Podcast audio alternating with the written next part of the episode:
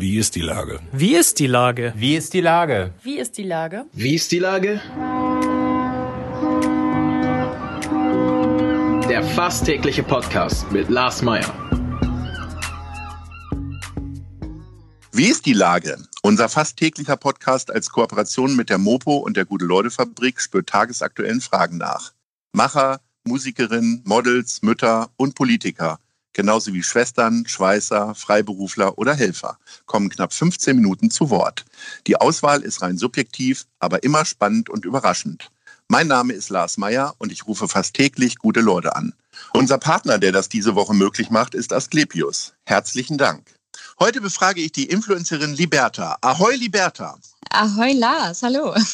Liebe Liberta, wie wird man im Internet berühmt und wie verbringt man sein Homeoffice als Influencerin oder Podcasterin? Das sind so die Fragen, die mir so im Kopf rumschwirren ja, wie wird man als Influencerin im, im World Wide Web äh, berühmt? Das ist eine sehr gute Frage tatsächlich. Ich habe äh, mich darauf tatsächlich vor vielen Jahren gar nicht so richtig forciert. Also mein Ziel war es, nicht berühmt zu werden. Ich würde jetzt auch nicht äh, behaupten, dass ich berühmt bin. Man kennt mich natürlich in der Branche, in der kleinen Bubble, in der wir sind, ähm, in der Influencer-Bubble.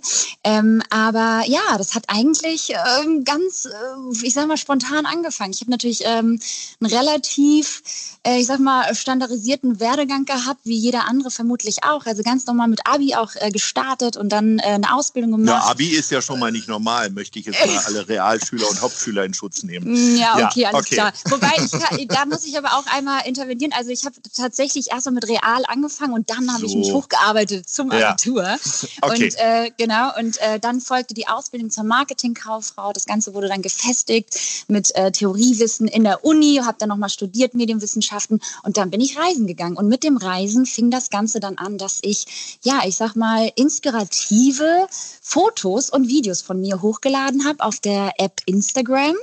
Und mhm. äh, man muss auch sagen, ich bin seit zehn Jahren auf Instagram. Ich habe ehrlicherweise schon das erste Mal, als es damals die App gab, äh, den ersten Download gestartet und habe ähm, ja ganz irre äh, private Fotos hochgeladen von mir und das Ganze mit einem Filter versehen und ähm, habe das Ganze dann hochgeladen. Und damit habe ich dann einfach gestartet und das Ganze weitergeführt, bis dann die ersten äh, Mode- und Lifestyle-Agenturen auf mich zugekommen sind und die wollten da mit mir arbeiten. Natürlich anfangs alles auf Gifting-Basis. Das bedeutet alles äh, geschenkte Ware und im Gegenzug gab es dann halt die Leistung, dass ich halt Werbung geschaltet habe für diese Marken auf meinem Account, auf meinem Instagram-Account. Und seitdem mache ich das und habe dann natürlich immer dran festgehalten, weil ich es liebe, einfach kreativ zu sein, Fotos zu machen, Videos zu machen und natürlich auch mit meiner Community irgendwie ständig in Interaktion zu gehen. Ähm, und ja, seit vier Jahren darf ich mich jetzt äh, selbstständig als Influencerin schimpfen. Und ähm, Mach jetzt aber auch, bin aber auch Sprecherin. also ich habe auch schon äh, viel gesprochen, tatsächlich, ähm, viele, viele Werbespots und auch Radiospots und ähm, moderiere auch äh, hin und wieder mal. Das äh, habe ich auch so ein bisschen für mich gefunden. Und natürlich, ähm, ja, meine größte Leidenschaft, äh, Instagram. Ähm, genau, und das mache ich jetzt seit vier Jahren. Und so wird man, wie du sagst, äh, mehr oder weniger berühmt. also ich glaube, es gibt ja viele Geheimnisse, warum dann Leute dort äh, regelmäßig reinklicken oder aber auch weniger Leute. Ähm, mhm. ist es aber vor allen Dingen die Stetigkeit, weil äh, wenn du sagst, du bist seit zehn Jahren bei Instagram, hört sich das ein bisschen an, als wenn ich erzählen würde, ich hätte noch einen Schwarz-Weiß-Fernseher. Also das wirkt alles, habe ich nicht, aber es wirkt, äh, also zehn Jahre ist ja im Social-Media-Bereich echt lang. Ne? Ja, also, richtig. Also, ich weiß gar nicht, wie lange Instagram jetzt in Deutschland ist. Aber, zehn Jahre. Oh, okay. ja, ja, also, ich Du bist da direkt reingesprungen, sozusagen. Ich habe genau, ich habe eigentlich so mit den, äh, mit den kompletten Start irgendwie miterlebt. Ähm, anfangs war es ja, wie gesagt, eine Bildbearbeitungs-App und da wurde gar nicht so wirklich wahrgenommen, dass ähm, man Profile anlegen konnte und die ganze Welt im Prinzip zuschauen konnte, was du da hochlädst. Ähm, bis ich irgendwann verstanden habe, dass Leute meine Bilder liken und dass da ein System hintersteckt. Und zwar praktisch wie bei Facebook, dass es ein soziales Netzwerk ist.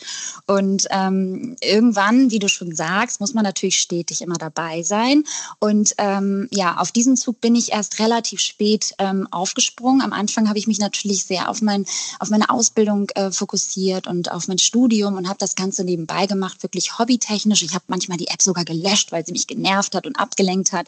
Und irgendwann, als ich dann die Ruhe und die Zeit hatte, wie gesagt, beim, beim Reisen äh, durch Südostasien nach dem Studium, nach dem Bachelorabschluss, habe ich mich dann voll und ganz ähm, fokussiert auf die App und halt erst so richtig für mich wahrgenommen, was ich damit alles machen kann.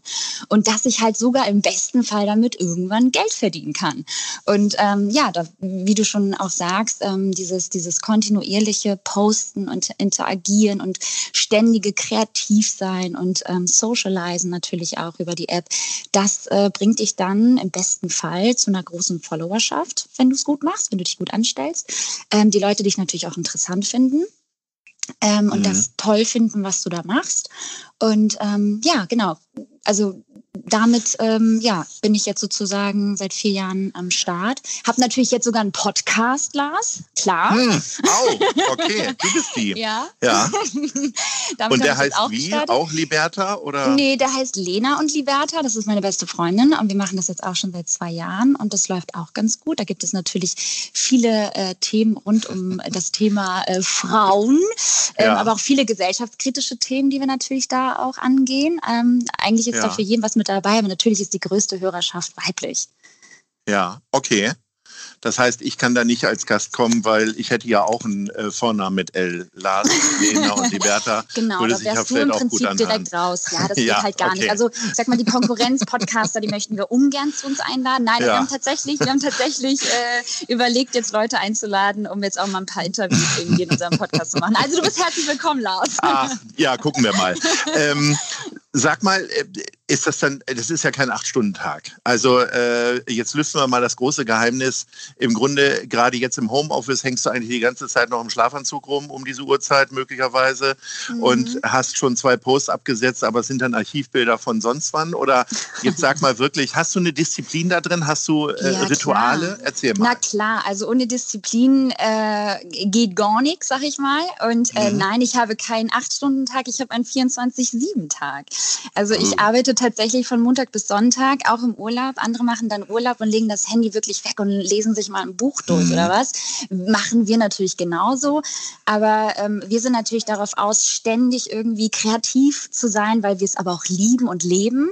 Also für uns ist es in dem Moment natürlich keine Arbeit, sondern wenn dein Beruf zur Berufung wird, ist es natürlich irgendwo ja eine Erfüllung, dass du in dem Moment irgendwo im Urlaub oder zu Hause einfach kreativ sein darfst und damit halt im besten Fall Geld verdienen darfst auch.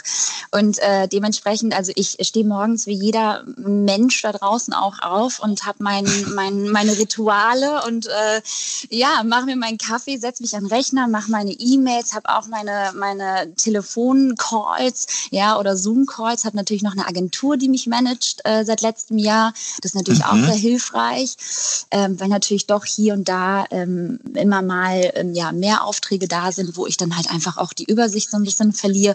Und da ist es halt sehr schön, jemanden Professionelles an seiner Seite zu haben. Aber ähm, ja, also eigentlich würde ich, nee, ich glaube, dass viele da so ein bisschen, wir sind da so ein bisschen mit äh, Vorurteilen behaftet, dass wir immer irgendwie nichts tun, aber ganz viel Geld verdienen. Ähm, und das kann ich, ähm, nee, das kann ich leider, das, das, da muss ich einmal mich äh, gegenstellen und sagen, das stimmt leider so nicht. Wir ja, aber ich mache mir ja ehrlich gesagt, ich mache mir ja eher Sorgen um dich, weil äh, wenn ich mir vorstelle, vier, seit vier Jahren 24-7 sind mhm. so über den Daumen gerechnet 1500 Tage, die du quasi jeden Tag auf Instagram bist. Also jeder Mensch muss ja mal Urlaub machen. Und selbst wenn du im Urlaub äh, aus dem Urlaub berichtest, was ja dann auch noch äh, Mittelpunkt deiner, äh, deines Instagram-Kanals ist. Also mhm. gibt es wirklich nicht mal eine zwei Wochen mal Pause komplett? Und mhm. was sagen eigentlich deine Freundinnen dazu und Freunde, wenn mhm. du abends um 20 Uhr dann doch nochmal beim Essen nochmal ganz schnell äh, genau. irgendwas postest? Also es geht ja nicht immer nur darum, dass wir was posten. Es gibt natürlich auch mhm. super viel ähm, ich sag mal, ähm, Arbeit im, im Hintergrund, wie Verträge unterzeichnen, Verträge durchgehen, E-Mails schreiben, Telefonkontakt. Aber du hast ja eine Agentur, die machen das doch jetzt alles, oder? Ja, aber auch das natürlich geht nur Hand in Hand. Also ich würde jetzt natürlich nicht einfach so mich hinlegen und die Füße hochmachen und dann einfach nur Fotos von mir posten, sondern muss natürlich auch ständ, in ständiger Absprache mit der Agentur stehen.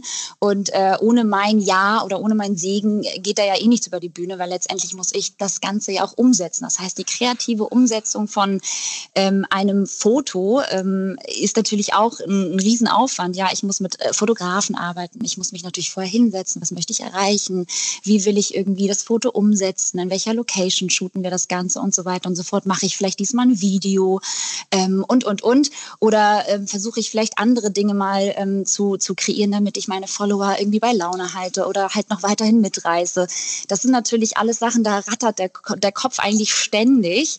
Und ja, wir machen auch Urlaub und können das Handy dann weglegen, aber das muss dann bewusst passieren. Das heißt, ich lege mich hin und sage, jetzt packe ich das Handy mal wirklich weg und lese jetzt auch mal ein Buch oder entspanne mich und äh, versuche jetzt mal irgendwie mich komplett auszuschalten und mal nicht irgendwie darüber nachzudenken, was mache ich als nächstes. Und äh, da muss man dann halt einfach ganz klar sagen, ähm, ich bin jetzt mal für eine Woche wirklich im Urlaub. Aber wie gesagt, es ist mhm. einfach unglaublich schwer, weil so ein Urlaub, ich meine, wir sind natürlich jetzt in einer schwierigen Phase seit äh, einem Jahr. Ähm, äh, Urlaub sieht dann bei uns einfach anders aus ähm, und geht leider immer ähm, Hand in Hand mit der Content-Kreation, also mit dem Kreativsein für den eigenen Account.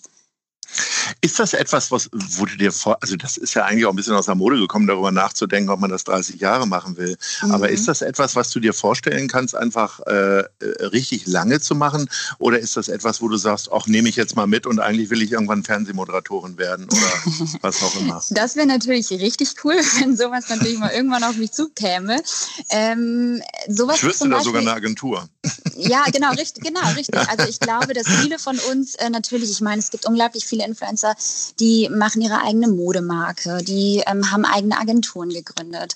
Und ähm, ja, ähm, es wird halt, es ist halt unglaublich schön, was dieser Beruf alles mit sich bringt. Du, du kriegst natürlich auch durch, durch diese ähm, so Social Media Präsenz natürlich auch viele gute Kontakte. Und wenn du halt einfach medienaffin bist, sag ich mal, ähm, wird sich schon irgendwas ergeben. Und wenn du auch generell jemand bist, der immer irgendwie wachsen möchte und an sich selbst auch, auch arbeitet und ähm, immer nach was Größerem, sag ich mal, strebt, dann wird man sich auch schon irgendwann wahrscheinlich in fünf, sechs Jahren vielleicht nicht mehr auf Instagram sehen, aber vielleicht hat man bis dahin eine Agentur gegründet oder vielleicht eine eigene Brand oder ich weiß nicht, man hat ein Online-Magazin oder oder es gibt so viele Möglichkeiten, die daraus resultieren können einfach. Und das ist halt das Schöne. Also ich sehe mich jetzt in den nächsten 30 Jahren nicht mehr als äh, Influencerin, aber hoffentlich dann woanders. Äh, Familie ist natürlich auch ein großes Thema irgendwann, ja. Und dann vielleicht nebenbei äh, eine kleine Agentur oder vielleicht ein Online-Magazin oder man ist vielleicht sogar wirklich Moderatorin oder ähm, man, man ähm, arbeitet noch an der Sprecherkarriere, ja. Äh, da, da bin ich eigentlich sehr locker, äh, was die Zukunft so mit sich bringt. Da bin ich immer sehr, sehr entspannt, muss ich sagen. Wie wichtig ist denn Hamburg für dich? Als Influencerin? Also nicht nur inhaltlich auf deinem Kanal, sondern auch mhm. insgesamt. Macht es dir Hamburg leichter, erfolgreich mhm. zu sein oder mm. ist das eigentlich völlig egal und könntest auch in Kassel oder Göttingen sitzen? Mm, ja, nee, also ich muss sagen, Hamburg ist sehr, sehr wichtig für mich. Ich habe eine sehr große äh, Followerschaft in Hamburg, also generell auch deutschlandweit eher äh, da stärker tatsächlich ähm, von der Reichweite her als jetzt ähm, äh, national. Ähm, ich liebe Hamburg einfach. Ich meine, das Wetter ist halt einfach wirklich ach, durchwachsen.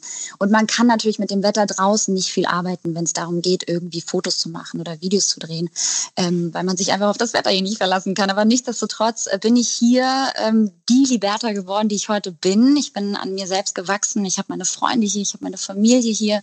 Und ähm, ja, also klar kann man sich bestimmt irgendwann mal äh, vorstellen, woanders zu leben. Aber ich glaube, auf, auf langer Sicht äh, äh, hält es mich hier. Also ich, ich, ich bin einfach Hamburg-Fan, ganz, ganz großer Hamburg-Fan. Seit über zehn Jahren tatsächlich. Ich komme nämlich eigentlich aus Eckernförde. Ui, sehr mhm. schön ähm, was ist denn so dein Lieblingsspot dann hier in Hamburg? Also ob jetzt für Fotos oder wo du einfach hingehst und sagst, da bin ich gerne. Ja. Unter allen äh, Möglichkeiten, die es jetzt gerade gibt oder die wenigen. Genau, also was die wenigen tatsächlich, genau. Also ähm, Spaziergänge ist, das ist ja jetzt so gerade das Einzige, was uns irgendwie noch am Leben hält, sage ich jetzt mal. Mhm. Oder halt auch das Joggen. Ich liebe die Alster, ganz klar. Und, Wie ähm, zu viele. Wie einfach viel sagen. zu viele, genau. Ja. Ähm, aber ich würde sagen, ähm, die Elbe natürlich auch ganz klar. Ich habe früher in Ottensen gelebt, da war man natürlich viel, viel mehr an der Elbe. Mittlerweile lebe ich in der Nähe von der Hafen City und ähm, finde die Hafen City auch äh, immer interessanter tatsächlich auch, mhm. wenn man so durchgeht. So einen richtigen Da sind so wenig Leute, Gott sei Dank, ne? Oder? Ja, genau. Und da hast du halt echt so, genau, du hast da echt so ein bisschen freie Sicht tatsächlich und musst nicht mit Maske mhm. rumlaufen, so wie, so wie an der Alster. Ähm, aber ich würde sagen, die Elbe ist schon echt so ein Spot, wo es mich immer immer wieder hinzieht, weil ich halt einfach, ich bin halt Nordlicht. Ich komme von der Ostsee und die Elbe gibt mir halt einfach das, was ich, was ich halt irgendwie in mir trage. Und da bin ich dem Wasser halt am nächsten. Ach, das hast du sehr schön gesagt, liebe Liberta. ähm, ich könnte noch stundenlang mit dir so plaudern und äh, komme gerne mal wieder auf dich zurück und rufe dich an. Ich möchte mich äh, jetzt schon mal recht herzlich bedanken. Ja, und äh, vielleicht sehen wir uns ja irgendwann an der Alster, an der Elbe oder in der Hafen City. Alles Liebe und Ahoi. Ich freue mich. Vielen Dank, Lars. Bis dann. Tschüss. Tschüss. Dieser Podcast ist eine Produktion der Gute-Leute-Fabrik und der Hamburger Morgenpost.